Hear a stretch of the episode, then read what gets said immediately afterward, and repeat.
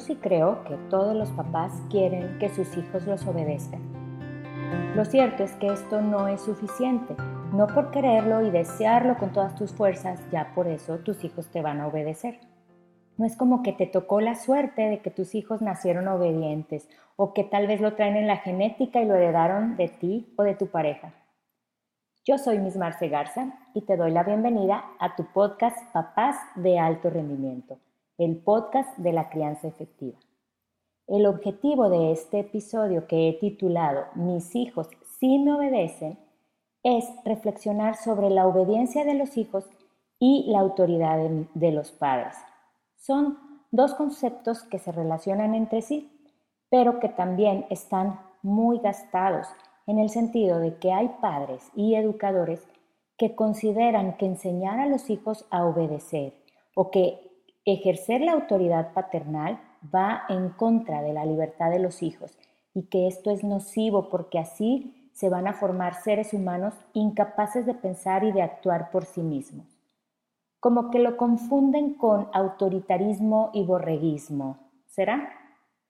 Por otro lado, hay quien asegura que los padres tienen el derecho de educar a sus hijos como mejor les plazca. Y ya luego los hijos se encargarán de arreglar sus traumas si es que les queda alguno, ¿verdad? También hay quien afirma que sin autoridad sin límites ni disciplina, los papás echan a perder a los hijos, que hay que castigarlos cuando se portan mal para que así aprendan. Y aquí ya se asomó una primera idea preconcebida de portarse bien o portarse mal, o también conocido como conducta adecuada, conducta inadecuada o aceptable o inaceptable. Aquí vamos a platicar de cuál sería la postura de un papá de alto rendimiento, que ya dijimos son los papás que evolucionan para convertirse en su mejor versión. Se superan a sí mismos, son papás que buscan formar a sus hijos como seres humanos libres, felices, autónomos, responsables y con una sana autoestima. Son papás que aceptan a sus hijos como son no los van a forzar a que cumplan sus expectativas. Son papás de alto rendimiento que crean una conexión emocional y espiritual con sus hijos. Además, saben que sus hijos son sus mejores maestros espirituales. Hace poquito compartí en las redes sociales de Growing Lab un libro magnífico escrito por la doctora Shefali Sabari.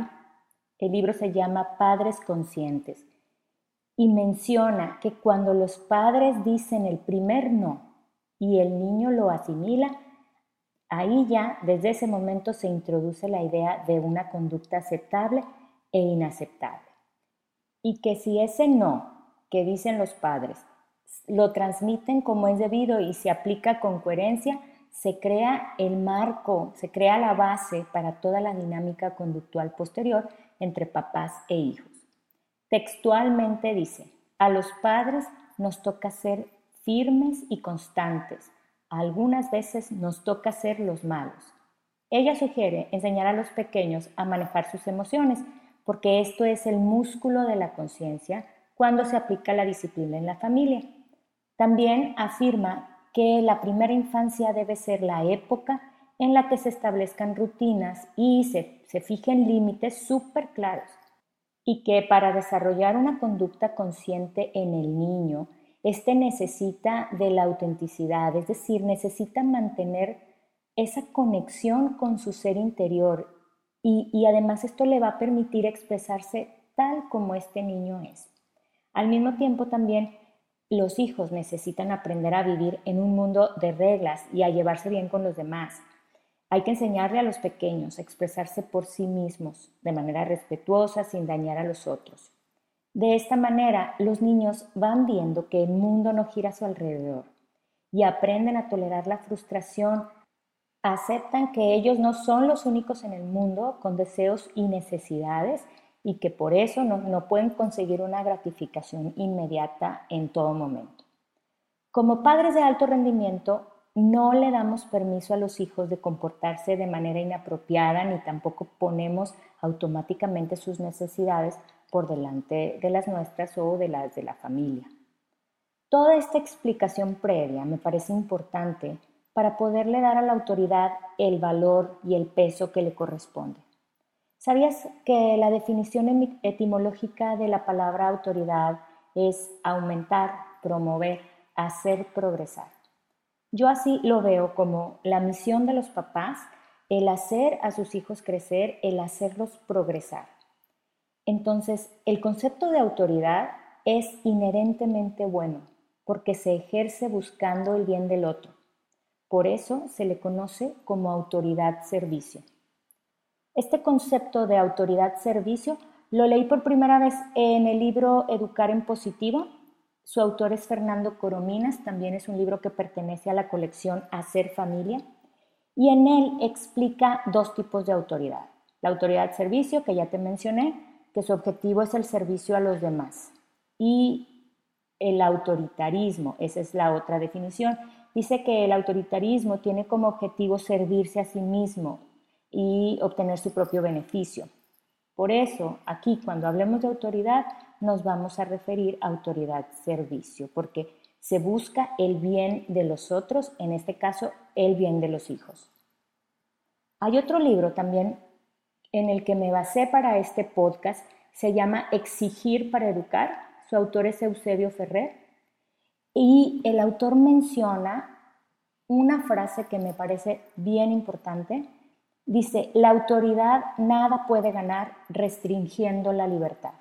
Yo creo que aquí empieza la confusión para muchos educadores, para muchos papás, porque esto no quiere decir que tú le vas a dar a tu hijo esa libertad y, y entonces tu hijo va a decidir si te quiere obedecer o no, sino más bien significa que tu hijo podrá decidir libremente lo que le conviene y le hace bien. Claro que cuando los hijos son muy pequeños, a los papás nos toca más bien asumir el papel de, un líder o de un coach y hay que irlos educando para que sepan elegir lo que más les convenga. El autor también sugiere a los padres cuidar su prestigio, es decir, pensar muy bien lo que se les dice a los hijos, lo que se les promete, porque eso que se dice se debe cumplir. Por otro lado, fíjate que también menciona dos vicios de la autoridad. Uno de los vicios es la tiranía. En este, en este caso es donde los padres solamente mandan y ordenan. Ellos no tienen en cuenta la necesidad o el beneficio de, de lo que están pidiendo, de lo que están ordenando. Solamente están viendo su propio beneficio. Recordemos que la autoridad es para que las órdenes que se dan tengan un sentido de servicio a los demás, o sea, un beneficio para quien las lleva a cabo. Otra de, las, de los vicios de la autoridad que menciona es la renuncia. Yo a estos papás más bien los conozco como papás barco. Es un papá que no es confiable, porque así como dice algo, puede que lo cumpla, puede que no. Estos papás son más bien como espectadores y se resignan a que los hijos hagan lo que quieran. Ellos piensan que pues así son sus hijos y que así es su carácter y ellos lo van a respetar porque se van a traumar si los obligan y además en, aras de darles libertad dejan que sean los hijos los que decidan lo que quieren hacer, a qué hora se quieren dormir, qué quieren comer, a qué horas quieren comer. Es más, hay, hay niños incluso que les dan permiso a los papás o no de salir.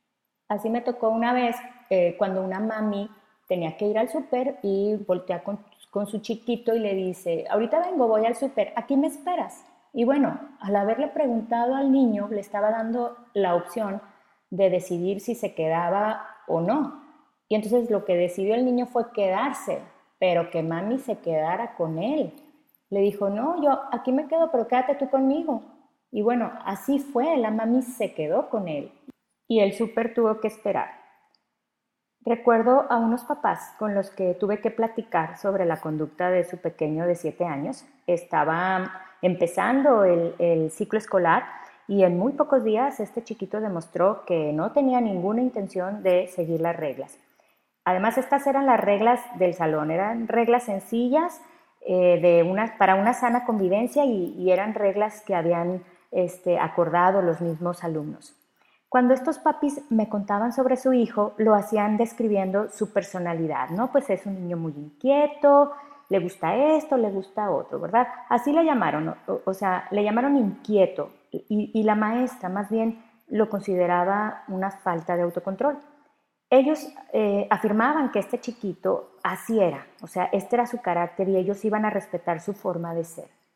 Solo que en el salón de clases, pues el niño no podía ser así tan auténtico, o sea, brincaba, corría, o sea, realmente perturbaba el orden que todos sus compañeros necesitaban para poder cumplir objetivos académicos y, de sana convivencia. ¿Qué, hacer ante esta confusión de los papás? O sea, yo siempre he sostenido que, que los papás tienen las mejores intenciones con los hijos, y en eso me baso para dejar claro que mi objetivo siempre es colaborar con, los papás en la formación de los hijos, partiendo de mi experiencia como educadora, pero definitivamente no es mi tarea formar los hábitos o las rutinas en casa, porque esto les toca a los papás. Aquí, pues lo que hice fue tratar de que los papis de este pequeño inquieto entendieran que había momentos en que su hijo se debía demostrar controlado, y mi primera pregunta fue, oigan, bueno, en casa, ¿cómo le hacen para que se siente a comer? Silencio. O sea, luego de, pensarlo y medio trabarse un poco, o sea, su mami respondió, o sea, es que, o sea, Miss, es que entiende, o sea, él es así, es inquieto. Ok. O, sea, entonces estamos de acuerdo que habrá momentos en que este chiquito deberá calmarse y deberá ser capaz de permanecer sentado o sea, no solamente al momento de comer, además en el salón, en misa. O sea, aquí el punto es que estos papis bien intencionados, en su afán de respetar la personalidad de su hijo, olvidaron enseñar, enseñarle a controlar sus impulsos y sus emociones. O sea, a los siete años, un niño sigue aprendiendo, obviamente, pero ya es capaz de, de evitar pegarle a un amigo debería también ser capaz de, dialogar y de llegar a acuerdos y encontrar soluciones. Es un niño a una edad que también ya pudiera evitar decirles palabrotas a los demás porque se siente enojado. Nosotros, los padres y los educadores, necesitamos tener un plan educativo para cada hijo o para cada alumno y que este plan se adapte a su personalidad para que les ayude a mejorarse a sí mismo. O sea, qué mejor que vean también el ejemplo de sus padres. Siempre he pensado que en el caso de la autoridad más vale que sobre y no que falte. Porque cuando falta la autoridad a los hijos les estamos mandando el mensaje de que en el mundo cada quien puede hacer lo que le dé la gana. En cambio, cuando ejercemos la autoridad servicio, les enseñamos a elegir con libertad lo que más les conviene a ellos sin dañar a los demás. Recordemos que llegará el día en que ellos mismos manejarán su vida y para esto necesitan autocontrol, necesitan gobernarse. El autor de Exigir para Educar menciona una frase en su libro y me pareció muy ilustrativa. Dice, tan dañina es la falta de autoridad como la tiranía. No tengamos miedo de ser duros, porque nuestro amor por ellos lo suaviza todo. O sea, esto lo vas a escuchar varias veces en este episodio, porque hay que tener muy claro que los papás deben encontrar un equilibrio entre amor y autoridad. Esta es la manera en que se ejerce la autoridad y, se aplica la disciplina.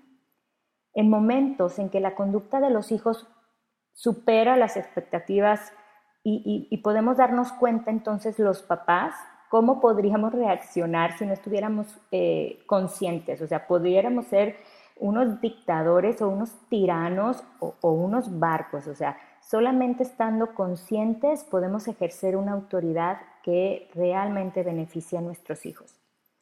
Antes de platicarte sobre la obediencia y su mejor edad para formar a tus hijos en obediencia, te voy a compartir algunos elementos para ejercer la autoridad de manera eficiente.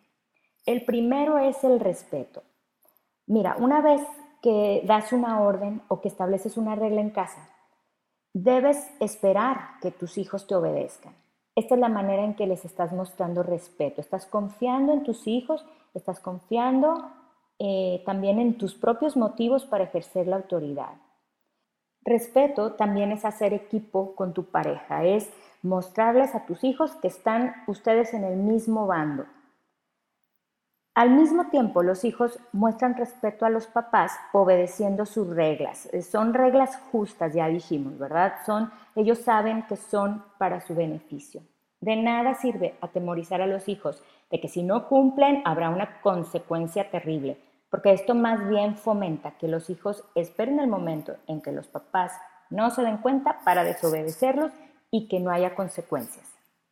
El segundo elemento para una autoridad eficiente es la comunicación. Es importante revisar la manera en que se están pidiendo las cosas. Revisa si en tu casa para que te obedezcan tienes que repetir las órdenes o tienes que recordarles las reglas a tus hijos. Fíjate si tienes que amenazarlos, si tienes que ofrecerles algo a cambio para que te hagan caso, si les gritas, o si les das una segunda oportunidad. Acuérdate, este episodio es para reflexionar sobre la eficiencia de tu autoridad. Entonces, para dar una orden o establecer una regla hay que comunicarla de manera enérgica. Enérgica no quiere decir que le grites a tu hijo, quiere decir que si quieres que el niño haga algo, díselo en términos reales, como quiero que, debes hacer. O sea, háblale directamente a tu hijo viéndolo a los ojos. Te recomiendo que te, que te agaches a su, a su altura. También hay que ser conciso. No utilices 20 palabras donde sirven 5. Hay que ser concreto. Hablar en términos reales refiriéndose al comportamiento que tú estás esperando en tu hijo. ¿Sí? No, no, a, no a una actitud. O sea, no, quiero que seas bueno con tu hermano, quiero que te portes bien, eso es algo vago, es algo que el niño no puede tener claro y que a lo mejor para él ser bueno con el hermano o portarse bien es algo diferente a lo que es para ti. Entonces, háblale de manera concreta. El tercer elemento de la autoridad eficiente tiene que ver con establecer reglas. ¿Son reglas no negociables o son reglas flexibles? ¿Sí? Entonces, hay una diferencia entre las dos. Las reglas no negociables son las que te toca a ti poner. O sea, tú como papá o tú como mamá tienes que decidir. Ejemplo de estas reglas no negociables son la hora en que se duermen tus hijos. Tú decides. También la hora de levantarse o las rutinas, por ejemplo, las rutinas en, las comidas o las rutinas para el baño.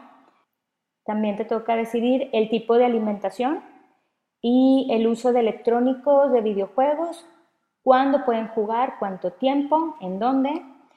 Otra regla que te toca poner a ti es sobre las tareas escolares, en qué momento se realiza, en qué lugar.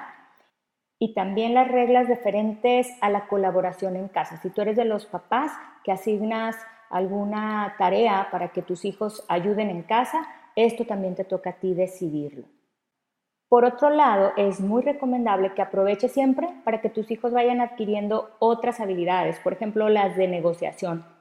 Una buena idea es que todos participen estableciendo reglas en casa a las que yo llamo flexibles, reglas flexibles. Son, por ejemplo, pues digo, cualquiera que te funcionen, pueden ser de todo tipo. Eh, por ejemplo, eh, opciones de comida, o sea, entre una opción u otra, ¿sí? o, qué película quieren ver, o qué libro van a leer, o qué hacen en su tiempo libre, por ejemplo, incluso la ropa, la ropa que vayan a usar. Un cuarto elemento de la autoridad eficiente es ser consistentes. Oigan, este es un elemento indispensable para que la autoridad sea eficiente y brinde un verdadero beneficio a la familia. Significa estar presentes, papás es que al momento de establecer una regla o dar una orden en casa, cuiden que se cumpla. De esta manera, el niño puede anticipar las consecuencias de su conducta. Acuérdate, disciplina sin consistencia no es disciplina, es confusión. Si en casa existe una regla que a veces se cumple y a veces no, esto les va a crear mucha confusión a, sus hijos porque no saben dónde están parados, no, saben si pueden o no confiar en sus papás.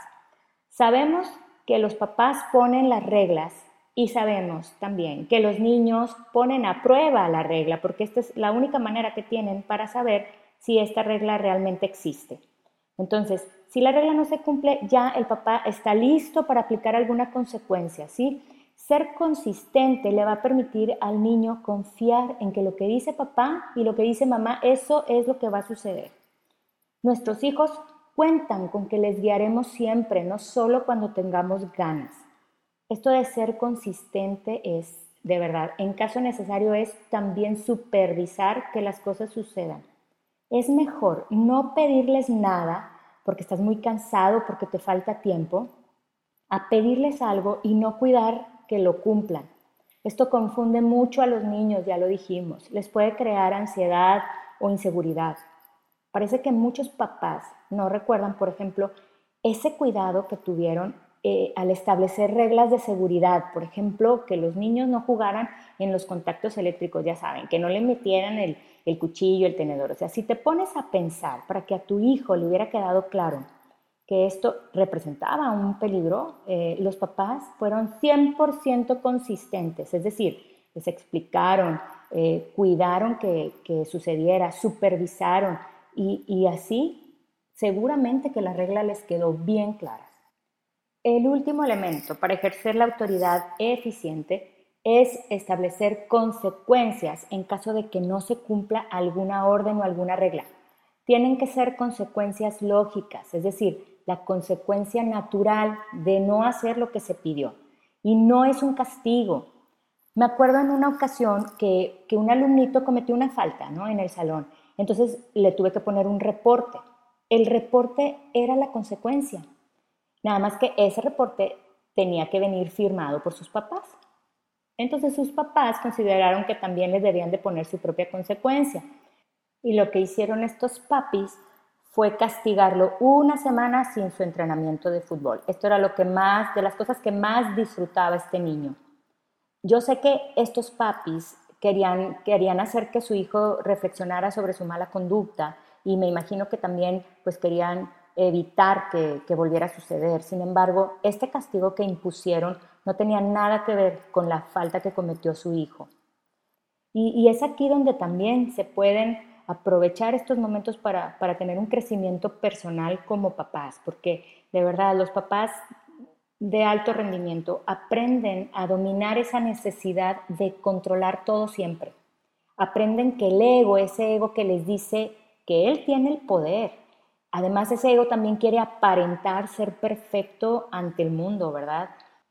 También es por esto que para muchos la disciplina tiene connotaciones negativas, porque esto más bien parece autoritarismo, control, eh, los castigos.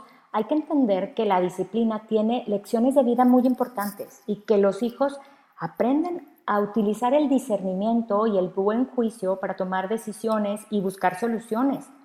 Y también es recomendable responder a todas las conductas de los niños. Mira, la doctora Shefali dice, o recomienda, hay que centrarse en mayor medida en las conductas positivas. O sea, hablando de autoridad, también darle a los hijos el refuerzo positivo, o sea, decirles que lo que está haciendo está bien o agradeciéndoles, elogiando su esfuerzo. Cuando hacemos frente a las conductas inadecuadas de los hijos, hay que hacerlo en el momento justo que ocurren y hay que ayudarles más bien a sustituir una conducta inadecuada por una más provechosa, enseñarles a reflexionar.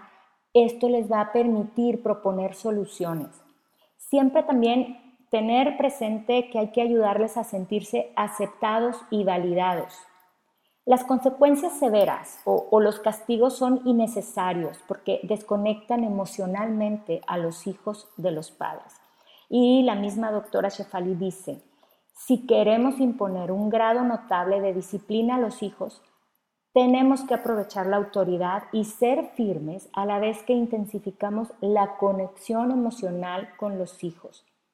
Acuérdate que el temor no es un ambiente apropiado para educar y para que en casa la disciplina funcione y las reglas se cumplan, es necesario que los hijos se sientan amados y se sientan seguros de que sus papás quieren lo mejor para ellos. En conclusión, los papás deben estar conscientes que es su deber ejercer la autoridad servicio en beneficio de su familia y al mismo tiempo fomentar conexiones emocionales con sus hijos. Esto garantiza que se van a sentir seguros y amados y sus hijos podrán confiar en ellos. Van a aprender que pueden dar su opinión, que pueden negociar y que pueden encontrar soluciones que los beneficien a ellos y a los demás.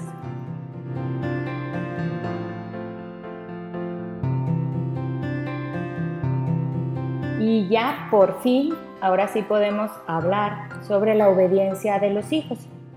Ya dijimos que no es esa obediencia ciega, que, que formar a los hijos en obediencia no los hará unos borregos. ¿sí? Empezaré recordándote sobre los periodos sensitivos. Acuérdate que son los periodos de tiempo en los que el ser humano tiene esta disposición natural para adquirir ciertas virtudes o ciertos hábitos y en el caso de la obediencia comprende desde los 3 hasta los 9 años. Por lo tanto, esta es la edad propicia para formar a los hijos en la obediencia. Aquí lo único que se necesita es que los papás ejercen la autoridad servicio de una manera eficiente. Acuérdate también de tomar en cuenta que cada hijo es diferente, ¿sí? Esto ya lo habíamos dicho. Entonces, la manera en la que tú motivas a un hijo no necesariamente será la que necesites para ayudar a otro. ¿Qué te pareció? Yo creo que ya estamos listos para terminar este episodio y me gustaría ya por último que reflexionaras sobre estas preguntas. Por ejemplo, ¿tú crees que tienes que hacer algún cambio en tu manera de ejercer la autoridad? ¿Quieres tener hijos obedientes y, estás dispuesto a conectar emocionalmente con ellos? ¿Estás dispuesto a ser consistente y a supervisar que las reglas y las órdenes que des sí se cumplan? ¿Estás consciente que tu autoridad como papá no es desde el poder o desde el ego, sino desde la paternidad consciente? ¿Y qué tan dispuesto estás a reconocer las conductas correctas de tus hijos para darles un refuerzo positivo? Pues adelante, papá. Esto puede hacer una verdadera diferencia en ti y en tus hijos. Y es así que llegamos al final de este episodio sobre obediencia y autoridad. Espero sinceramente que te sea de utilidad, tanto para ti como para tu familia. Te agradezco muchísimo que hayas llegado hasta aquí. Nos escuchamos pronto.